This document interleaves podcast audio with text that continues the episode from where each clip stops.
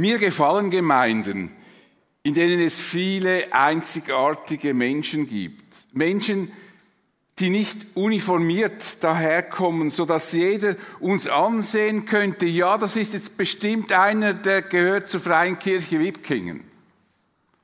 Weil die sind alle ähnlich angezogen, ähnlich frisiert und die müssen dazugehören. Ich liebe es, Gemeinden zu sehen, in denen eine große Vielfalt herrscht, viele einzigartige Leute, viele verschiedene Kleidungsstile und so weiter. Das ist ein Bild für das, was Kirche ist. Und es freut mich ganz besonders, wenn Menschen aus verschiedenen Nationen zu unserer Kirche gehören. Eine so durchmischte Gemeinschaft zeigt, wie besonders Kirche eigentlich ist. Dass es nicht der Kleidungsstil ist und nicht die Nationalität, die uns verbindet, sondern dass die Einheit, die Gemeinschaft, die wir bilden, viel tiefer geht, viel einen tieferen Grund und Ursprung hat. Im ersten Abschnitt des vierten Kapitels des Epheserbriefes sahen wir letztes Mal, dass die christliche Gemeinschaft eben nicht oberflächlich ist. Sie ist vielfältig und bildet trotzdem eine Einheit. Und diese Einheit zeigt sich nicht äußerlich, sondern in unseren gemeinsamen Überzeugungen und diese innere Einheit gilt es zu bewahren. Deshalb schreibt Paulus, setzt alles daran, die Einheit zu bewahren, die Gottes Geist euch geschenkt hat. Sein Friede ist das Band, das euch zusammenhält. Ein Leib, ein Geist und genauso auch eine Hoffnung, die euch gegeben wurde, als Gottes Ruf von euch erging. Ein Herr, ein Glaube, eine Taufe, ein Gott und Vater von uns allen, der über alle regiert, durch alle wirkt und in allen lebt. Es ist von größter Wichtigkeit, dass wir diese Einheit bewahren. Und darüber habe ich im ersten Teil dieser Serie gesprochen. Heute schauen wir den nächsten Gedankengang des Paulus an. Er erklärt, welche Voraussetzungen nötig waren, damit christliche Gemeinschaft in dieser Einheit möglich ist. Und so lesen wir die Verse 7 bis 10 im Kapitel 4 des Epheserbriefes. Einem jeden aber von uns ist die Gnade gegeben, nach dem Maß der Gabe Christi. Darum heißt es, er ist aufgefahren zur Höhe, und hat gefangen mit sich geführt. Den Menschen hat er Geschenke gegeben. Dass er aber aufgefahren ist, was heißt das anderes, als dass er auch hinabgefahren ist in die Tiefen der Erde. Der hinabgefahren ist, das ist derselbe, der aufgefahren ist über alle Himmel, damit er allein, damit er alles erfülle. Ich weiß nicht, wenn ich euch interviewen würde, schnell fragen, so erklär mir doch schnell in kurzen Sätzen, äh, was hat jetzt Paulus hier gesagt? Ich denke, diese vier Verse im Epheserbrief wirken etwas geheimnisvoll und man weiß im ersten Moment gar nicht so richtig, wie soll ich das jetzt verstehen? Hinabgefahren, hinaufgefahren, wenn er hinabgefahren ist, ist er, äh, wenn er abgefahren ist, muss er auch ist, ist, ist er hinabgefahren. Wie, wie war jetzt das genau mit rauf und runter und Tiefen der Erde? Bei solchen Textabschnitten ist es auch nicht verwunderlich, dass es bei den Bibelauslegern, bei den verschiedenen, verschiedenen Kommentaren ganz verschiedene Meinungen gibt. Und viele Ausleger und Kommentatoren gehen davon aus, dass im Vers 7 die verschiedenen Geistesgaben angesprochen würden. Einem jeden aber von uns ist die Gnade gegeben nach dem Maß der Gabe Christi. Sie sehen darin die Geistesgabe, weil nachher später von Lehrern und so weiter gesprochen wird. Sozusagen, jeder würde eine Geistesgabe bekommen, eine Gnadengabe, würde das dann quasi die Bedeutung sein. Ich bin natürlich damit einverstanden, dass wir als Christen besondere Begabungen bekommen. Es ist auch so, dass an anderen Orten in der Bibel die Geistesgabe genau mit diesem Wort Gnade, also im Sinn von Gnadengaben, verwendet wird. Ich bezweifle jedoch, ob Paulus das hier wirklich sagen wollte. Ich bezweifle, dass er an die Gnadengaben dachte, als er diesen Satz aufgeschrieben hat. Und das ist eigentlich der Kern von dem, was wir tun müssen, wenn wir in der Bibel lesen, müssen wir herausfinden, was wollte, nicht zuerst herausfinden, was sagt mir das, sondern was wollte der, der das geschrieben hat, sagen. An was hat er gedacht? An was hat Paulus gedacht, als er diesen Satz geschrieben hat? Hat er an Gnadengaben gedacht oder an was dann sonst? Würde Paulus hier über Geistesgaben sprechen, wäre es schwierig, einen inneren und sinnvollen Zusammenhang in seinem Gedankengang zu finden. Ich finde, das ist dann, wird dann ganz verwirrlich. Meines Erachtens geht es hier in diesem Abschnitt vielmehr darum, was Jesus für uns getan hat. Im Vers 7 ist Gnade im Singular geschrieben, also nicht die Gnaden oder Gnadengaben, sondern Gnade.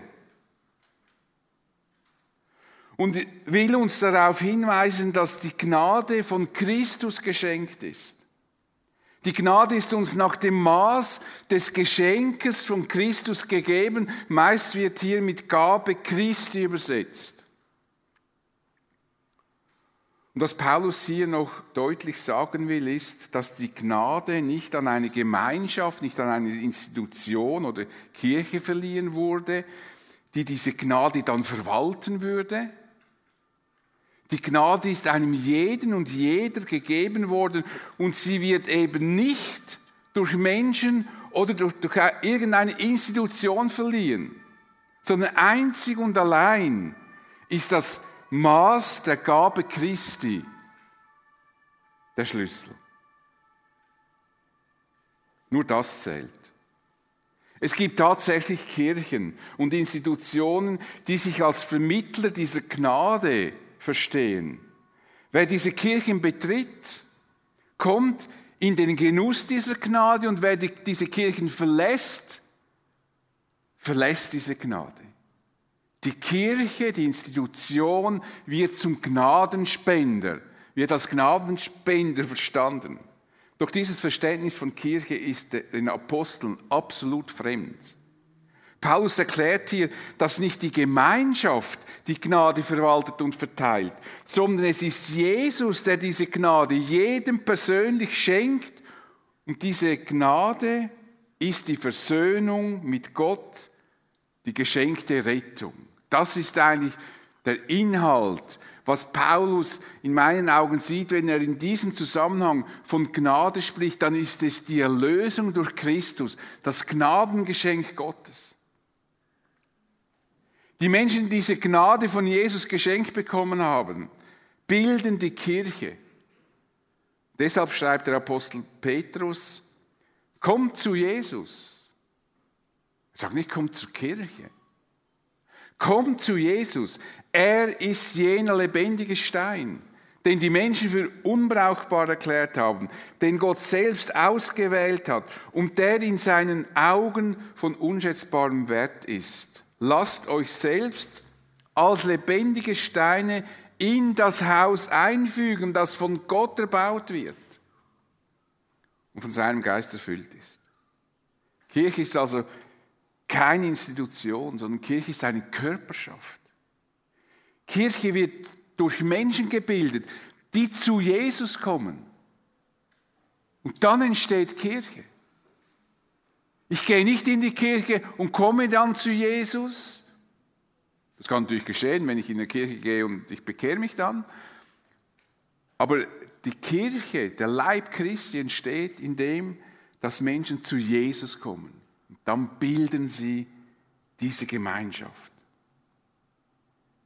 Menschen, die durch Gott begnadigt wurden, weil sie an Jesus glauben. Deshalb schreibt Paulus, einem jeden von uns ist die Gnade gegeben, nach dem Maß der Gabe Christi. Jeder einzelne Christ ist von Jesus beschenkt worden. Jeder wiedergeborene Christ hat die Gnade, die eine Gabe von Jesus ist, erhalten.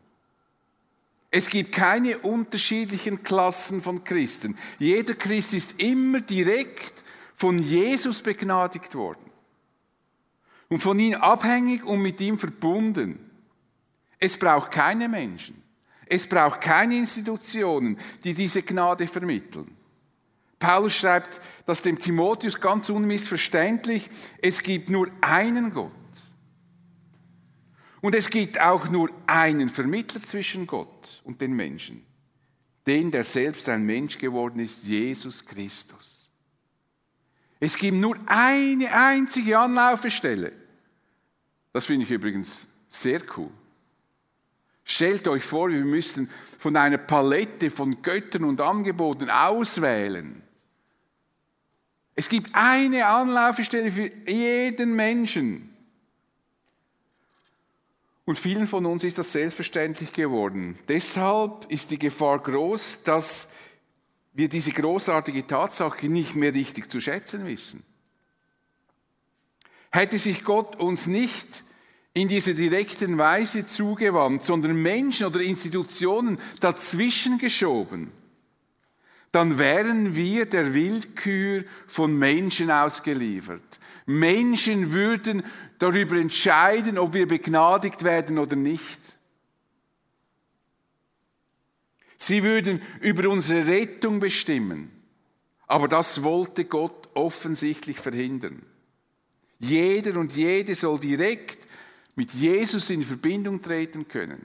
Nicht kein einziger Mensch soll sich zwischen Gott und mich stellen können. Bildlich gesprochen könnte man sagen, jeder und jede kann direkt zum Chef. Da gibt es kein Vorzimmer, wo zuerst noch geklärt wird, ob ich jetzt Zutritt bekomme oder nicht. Ich kann direkt zum Chef ins Zimmer treten.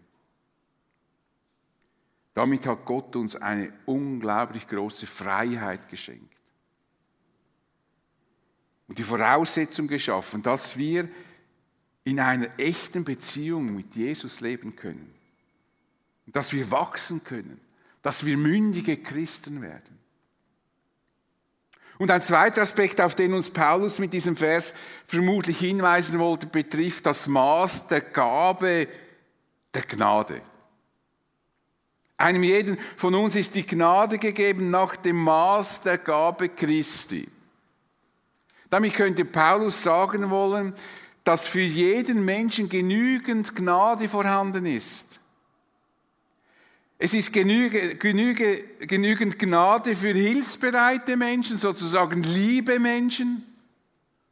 Und es ist genügend Gnade für Schwerverbrecher vorhanden. Es gibt einfach genug von dieser Gnade. Wer größere Schuld auf sich geladen hat, benötigt logischerweise mehr Gnade. Der muss mehr in Ordnung bringen können. Und Paulus sagte das im Blick auf sein Leben, als er noch, oder sagt im Blick auf sein Leben, als er noch Christen verfolgte. Jesus hat mich eingesetzt, ausgerechnet mich, der ich ihn früher verhöhnt und seine Gemeinde mit äußerster Härte verfolgt hatte, aber er hat sich über mich erbarmt. Und dann meint er, und geradezu überwältigend war die Gnade, die unser Herr mir erwiesen hatte. Also mit anderen Worten, die Gnade, die mir Gott erwiesen hat, die, die war dermaßen riesig, ich kann es gar nicht begreifen. Und sie hat mir einen Glauben und eine Liebe entstehen, in mir einen Glauben und eine Liebe entstehen lassen, wie sie nur durch Jesus Christus möglich ist. Paulus staunte darüber, dass, er, dass es für ihn, der die Christen bis aufs Blut verfolgte, genügend Gnade gab. Er, der zuschaute, wie Stephanus gesteinigt wurde und sich freute darüber, dass er starb. Dieser Christ, der alles durcheinander bringt, hat so viel Gnade erfahren.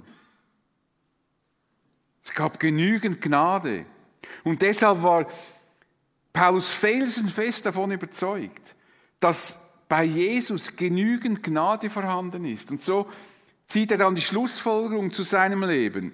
An mir, als größten aller Sünder, wollte Jesus Christus zeigen, wie unbegreiflich groß seine Geduld ist. Ich sollte ein ermutigendes Beispiel für alle sein, die sich ihm künftig im Glauben zuwenden, um das ewige Leben zu erhalten. Ich bin sozusagen der Prototyp des Sünders. Und wenn Gott mir meine Sünden vergeben hat, wenn seine Gnade mir gegenüber so groß ist, dann kannst du sicher sein, dass diese Gnade auch für dich reicht. Das Maß dessen, was uns Jesus schenkt, ist unerschöpflich. Wie es zu Beginn des Johannesevangeliums heißt, wir alle haben aus der Fülle seines Reichtums Gnade und immer neue Gnade empfangen. Gott beschenkt uns mit seiner Gnade und falls du der Idee verfallen bist, die Gnade Gottes würde für dich nicht reichen, weil du irgendetwas in deinem Leben hast, das dich beschämt. Eine Schuld, die du vielleicht mit dir trägst, die du noch niemandem gesagt hast und denkst, ja, die Gnade mag für alle anderen reichen, für mich reicht sie nicht.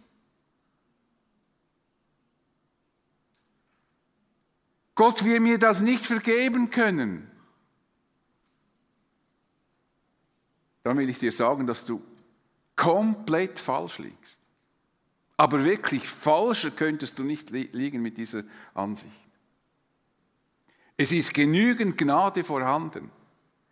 Die Gnade genügt auch für dich und es ist viel besser für dich. Du würdest jetzt auf Paulus hören, was er uns sagt dass du Gnade bekommst nach dem Maß Christi. Und das Maß Christi ist unerschöpflich. Es hat garantiert genügend Gnade für dich. Mit einem Zitat aus Psalm 68 weist Paulus noch auf, auf die Grundlage der Gnade hin. Du bist aufgefahren zur Höhe und für das Gefangene gefangen. Du hast Gaben empfangen unter den Menschen. Paulus deutet die Aussage in diesem Psalm auf Jesus. In, Psalm finden wir, in den Psalmen finden wir generell viele prophetische äh, Aussagen in Bezug auf das Leben von Jesus. Das ist eine davon.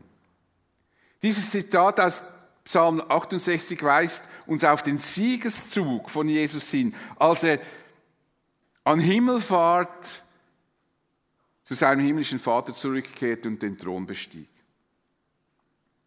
Durch seine Auferstehung und Himmelfahrt hatte Jesus den Tod und den Teufel entmachtet und besiegt.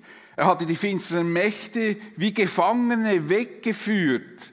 Paulus sagte es einmal so, Jesus hat die gottfeindlichen Mächte und Gewalten entwaffnet und ihre Ohnmacht vor aller Welt zur Schau gestellt. Durch Christus hat er einen triumphalen Sieg über sie errungen. Paulus sieht in diesem Psalmwort, dass er zitiert, den Siegesmarsch von Jesus, als er zu seinem himmlischen Vater zurückkehrte. Und Paulus rief mit diesem mit diesem Psalm, mit diesem Siegeszug eine Assoziation bei den Lesern damals hervor, weil die kannten das aus, der, aus, aus ihrem Umfeld. Äh, das waren sozusagen diese Siegeszüge oder man nannte sie Triumphzüge, die waren sehr bekannt. Nach großen Eroberungen zogen die römischen Heerführer mit ihren Soldaten und mit ihren Gefangenen und mit, ihren, mit, mit, äh, mit, ihren, mit, mit den Sklaven, die sie da haben und mit dem ganzen Reichtum, den sie, den sie da erbeutet hatten in einem anderen Land, in Rom ein. Wenn sie einen großen Sieg hatten, wurde eben so ein Triumphzug veranstaltet. Und bei diesem Triumphzug verbrannte man auch wohlriechende glorreiches Räucherwerk, das war der Duft des Sieges. Die ganze Luft war damit gefüllt. Die Menschen standen an den Straßen und bejubelten dieses siegreiche Heer, besonders den erfolgreichen Feldherrn. Sie bestaunten die Gefangenen und bewunderten die Schätze, die damit gebracht wurden aus fernen Landen.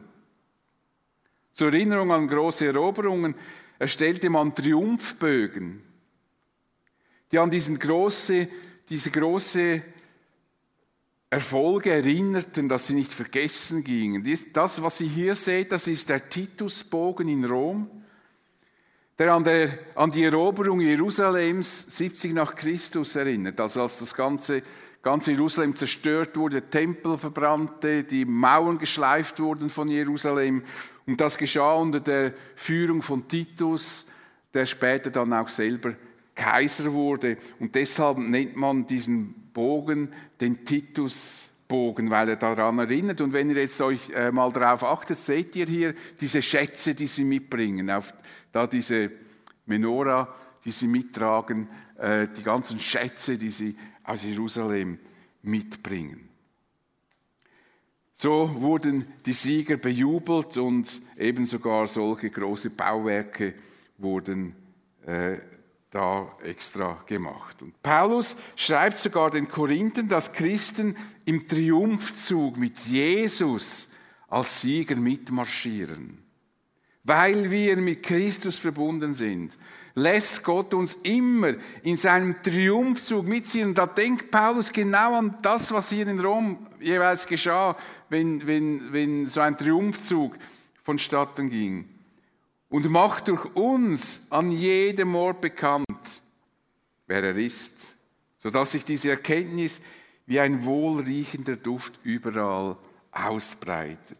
Für alle, die an der Seite von Jesus in diesem Triumphzug mitlaufen, ist der Duft des Räucherwerks zu Ehren des Siegers ein angenehmer Duft, ein Duft des Lebens.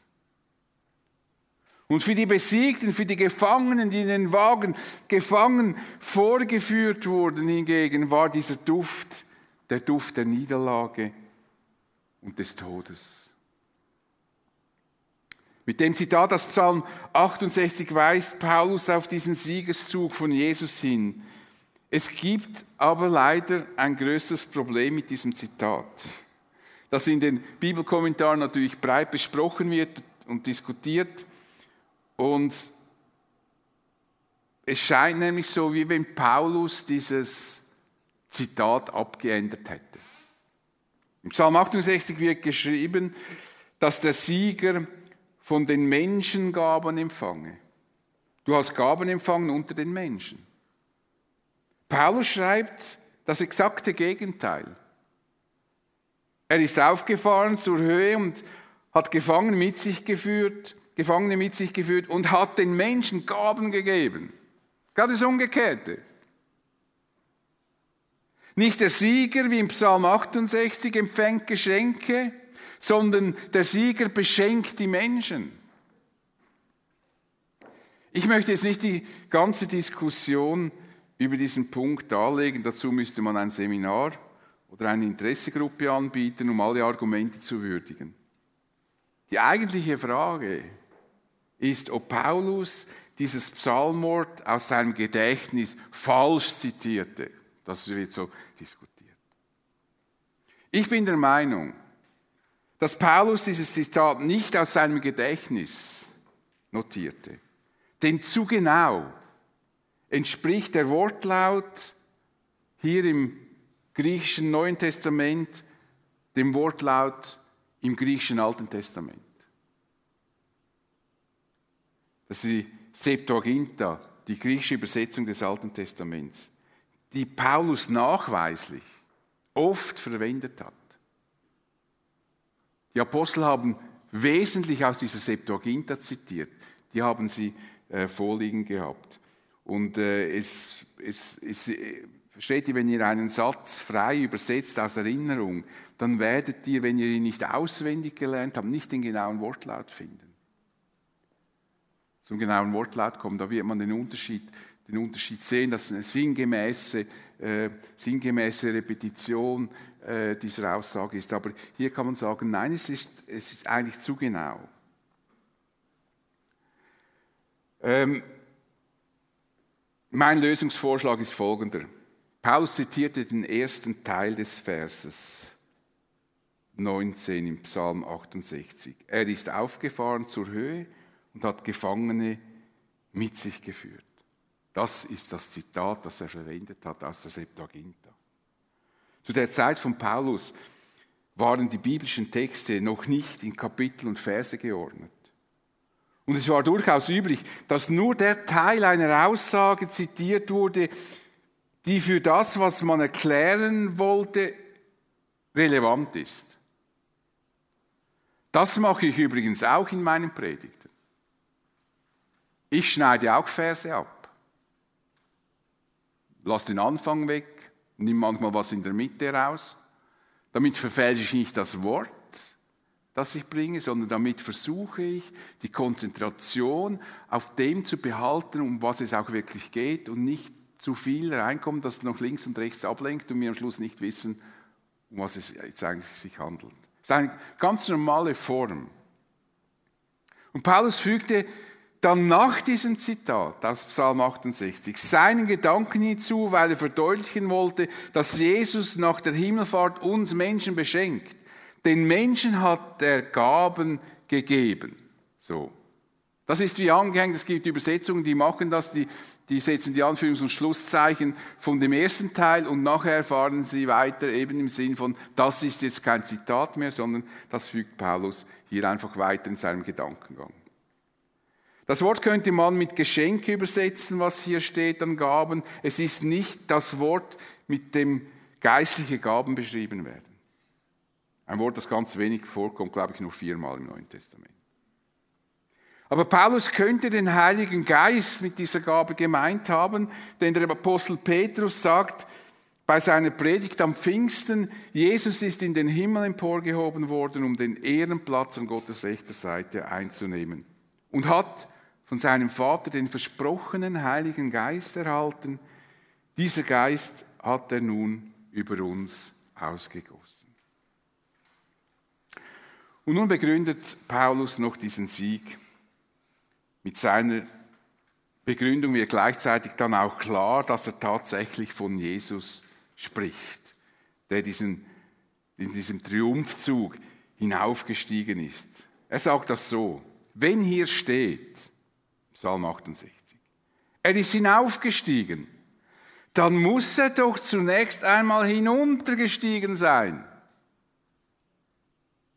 Hinunter bis in die tiefsten Tiefen der Erden. Und das muss Jesus gewesen sein, der hinuntergestiegen war, denn er hatte das schöne, sorglose und schmerzlose Leben bei seinem himmlischen Vater verlassen und besuchte die Menschen auf dieser Erde. In diesem Hinuntersteigen packt Paulus die Geburt von Jesus und seine Gesamt, sein gesamtes Leben auf dieser Erde mit seiner Hinrichtung und Grablegung zusammen. Den Christen in Philippi beschrieb er das so, Jesus verzichtete auf sein Vorrecht und stellte sich auf dieselbe Stufe wie ein Diener. Er wurde einer von uns, er ist also hinuntergekommen zu uns, ein Mensch wie andere Menschen.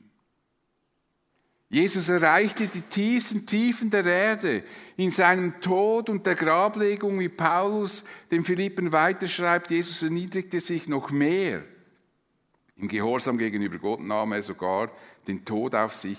Er starb am Kreuz wie ein Verbrecher. Mit seinem Sterben am Kreuz und seinem anschließenden, seiner anschließenden Bestattung erreichte Jesus die tiefsten Tiefen der Erde. Hat alles durchgelebt bis zum Tod. Er bezahlte mit seinem Tod für unsere Schuld und machte die Versöhnung mit Gott möglich. Jesus sorgte dafür, dass wir diese Gnade bekommen können, von der Paulus im Vers 7 unseres Abschnittes spricht. Und mit der Auferstehung von Jesus war der Beweis erbracht, dass der größte Feind des Menschen besiegt ist, nämlich der Tod. Deshalb konnte Petrus bei seiner Rede am Pfingsten sagen, Gott hat Jesus aus der Gewalt des Todes befreit und hat ihn auferweckt.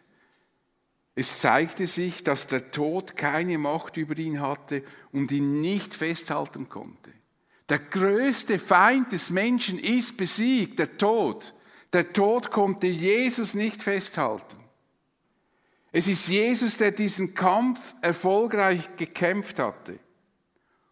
Paulus fasst das Rettungshandeln Gottes, das die Grundlage für die Gnade ist, die wir durch Jesus Christus bekommen, folgendermaßen zusammen. Er, Jesus, der hinuntergestiegen ist, ist dann auch wieder hinaufgestiegen. Also der vom Vater herunterkam, ist wieder zum Vater zurückgegangen, bis über den höchsten aller Himmel, um so das ganze Universum mit seiner Gegenwart zu erfüllen.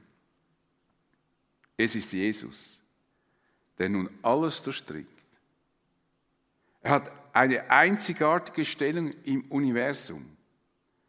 So wie es Paulus bereits im ersten Kapitel des Briefes, des Epheserbriefes sagte, Gott hat Jesus alles, alles unter seine Füße gelegt und er hat ihn, den Herrscher über das ganze Universum, zum Haupt der Gemeinde gemacht.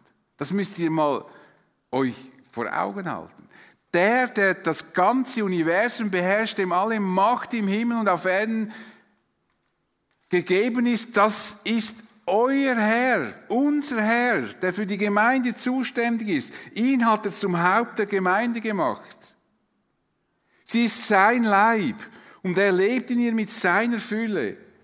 Er, der alles und alle mit seiner Gegenwart erfüllt. Keine Macht des Universums kann Jesus übertreffen. Nichts ist stärker und mächtiger als er. Und Christen stehen unter dem Schutz des Allmächtigen. Das ist unser Gott, dem alle Macht gegeben ist im Himmel und auf Erden. Und es gibt genügend Gnade für jeden Menschen. Bei Jesus kann jeder Mensch zur Ruhe kommen. Jeder Mensch kann mit Gott, dem Schöpfer, Frieden schließen, wenn er sich an Jesus wendet. Jeder Mensch kann von Gott beschenkt werden und gehört dann zur weltumspannenden Gemeinschaft der Familie Gottes. Dieses großartige Geschenk der Gnade formuliert Paulus im zweiten Kapitel des Epheserbriefes so. Durch Gottes Gnade seid ihr gerettet.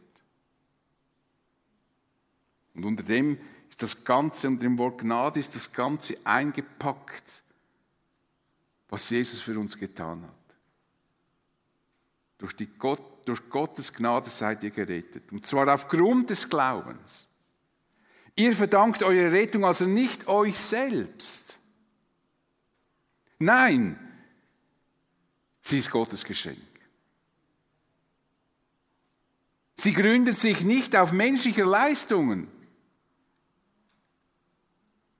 Sodass niemand vor Gott mit irgendetwas groß tun kann. Es ist ein Geschenk. Wir sind Beschenkte. Und wir sollten nie vergessen, für dieses großartige Geschenk Gott zu danken. Wenn wir nicht wissen, wenn wir in einer tiefen Krise stecken und wir wissen nicht, für was wir Gott danken könnten, dann will ich dir das eine sagen. Für dieses Geschenk der Gnade, für das ewige Leben, das du von Jesus bekommen hast, kannst du Gott immer danken. Jeden Tag, jede Stunde, jede Minute, immer, egal wie es dir geht. Das, was dir Gott geschenkt hat, übertrifft alles, was du noch bekommen könntest. Es gibt nichts, was größer ist, was wir in unserem Leben bekommen können, als das Geschenk dieser Gnade. Deshalb können wir immer, unabhängig wie wir uns fühlen, für diese Gnade danken. Und ich möchte euch ermutigen, jeden Tag, in jedem Gebet von mir aus, dass ihr einfach sagt, ich danke dir, Jesus, dass du mich erlöst hast. Das ist das Größte. Mehr gibt es nicht. Und es ist eine große Freude zu wissen, dass Jesus mächtiger ist als alle Mächte in der sichtbaren und unsichtbaren Welt. Jesus hat sogar die Schlüsselgewalt über den Tod. Er sagt zu Johannes, und das gilt auch für uns, du brauchst dich nicht zu fürchten. Ich bin der Erste und der Letzte und der Lebendige. Ich war tot aber jetzt lebe ich in alle Ewigkeit und ich habe den Schlüssel zum Tod und zum Totenreich. Du musst also keine Angst haben, ich habe die Schlüsselgewalt und ich werde dafür sorgen, dass du nicht im Totenreich landest. Wenn du mir vertraust, dann kann dir nichts passieren, niemand wird dir das ewige Leben wegnehmen und du kannst sicher sein, dass du auf diesen neuen Welt, neuen Himmel ankommen wirst. Dafür werde ich sorgen, weil ich den Schlüssel zu diesem Totenreich habe, weil ich den Tod gefangen, weggeführt habe im Triumphzug. Deshalb sollten wir nie vergessen, was Jesus für uns getan hat. Wie es Paulus in diesem Abschnitt ein bisschen geheimnisvoll zusammenfasst. Jesus, der hinuntergestiegen ist, ist dann auch wieder hinaufgestiegen bis über den höchsten aller Himmel, um so das ganze Universum mit seiner Gegenwart zu erfüllen. Ja, deshalb gibt es Gnade für jeden Menschen. Ausreichend, genug, auch für dich. Ich bete mit uns. Ich danke dir, Vater, für dieses großartige Geschenk, das du uns gemacht hast. Das Geschenk der Gnade, das in Jesus Christus zu uns gekommen ist. Ich möchte dir danken, dass, dass es keine Blockaden gibt, die uns davon abhalten können, direkt zu dir zu kommen. Dass du nicht Menschen und Institutionen dazwischen geschaltet hast, die uns den Weg verbauen könnten, sondern dass jeder Mensch direkten Zugang zu dir finden kann, wenn er will, kann er zu dir kommen. Was für ein großartiges Geschenk, dass wir zu dir kommen können, dem Höchsten, dem alle Macht gegeben ist im Himmel und auf Erden. Und schenke, dass wir nie vergessen, wie großartig das Geschenk der Gnade ist, das du uns gemacht hast. Und dass wir uns darüber freuen können, dass es genug Gnade gibt, auch für die, die vielleicht denken, für sie würde es nicht reichen. Es reicht. Dafür danken wir dir. Amen.